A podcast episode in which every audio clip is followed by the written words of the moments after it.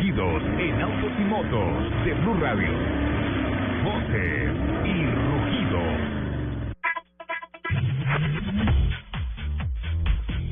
Este 13 de mayo se celebró el aniversario 65 de la primera carrera de Fórmula 1. La carrera inaugural del Mundial fue en Silverstone, cuyo trazado poco tiene que ver con el actual, con un total de 22 monoplazas, de los cuales se clasificaron para la carrera 21 y, 21 y solo 11 consiguieron terminar. Giuseppe Nino Farina logró liderar 63 de las 70 vueltas pactadas y logró la primera victoria en la Fórmula 1 moderna. Fagioli cruzó la meta a solo 2.6 segundos de diferencia. El último piloto en acceder al podio fue el británico Parnell, también con un Alfa 158 a 52 segundos. BMW Group espera registrar un sólido crecimiento en ventas y en ganancias en el ejercicio 2015 y obtener nuevos récords durante el año, indicó el presidente del Consejo de Dirección de la corporación alemana, Norbert Reithofer, durante la Junta General de Accionistas. La compañía se ha marcado como objetivo seguir siendo el líder en el segmento de Premium Car y lograr un crecimiento global entre el 8 y el 10% a lo largo del año. Mercedes-Benz inauguró en Alemania el centro de pruebas más avanzado del mundo en materia de pruebas de choque de vehículos. El fabricante de la estrella indica que ha invertido cientos de millones de euros en esta instalación de 55 mil metros cuadrados que comenzará sus trabajos en otoño de 2016. Actualmente los nuevos modelos son sometidos a unas 15 mil simulaciones reales de accidentes y a más de 150 pruebas de choque.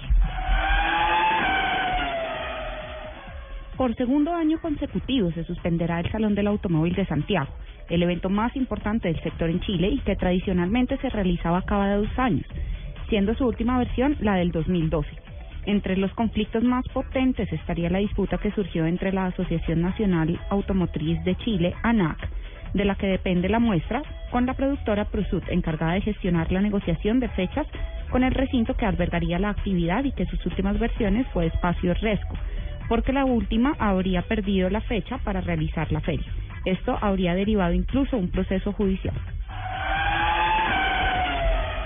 General Motors tuvo que suspender la producción en una fábrica ubicada en el sur de Brasil debido a una disputa con camioneros que transportan vehículos desde la planta a la red de distribución. La compañía aseguró que las firmas de transporte Tecma y Transero dejaron de recoger los automóviles compactos fabricados en la planta en el sureño estado del Río Grande do Sul, lo que obligó a General Motors a detener la producción. La protesta de los camioneros se debe a su petición por un mejor precio de diésel y de peaje.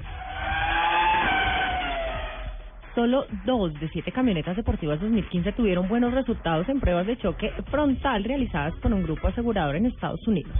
La Nissan Murano y la Jeep Wrangler de cuatro puertas recibieron la, la mejor nota. Bien en la última ronda de pruebas de choque frontal menor realizadas por el Insurance Institute for Highway Safety.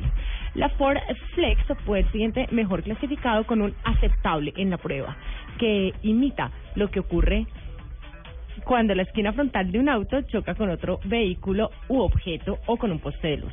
La Dodge Durango, la Jeep Cherokee y la Hyundai Santa Fe recibieron las notas de insuficiente y la Dodge Journey recibió una clasificación de pobre en la prueba donde el 25% de la prueba frontal de vehículo choca con una barrera a 64 kilómetros por hora.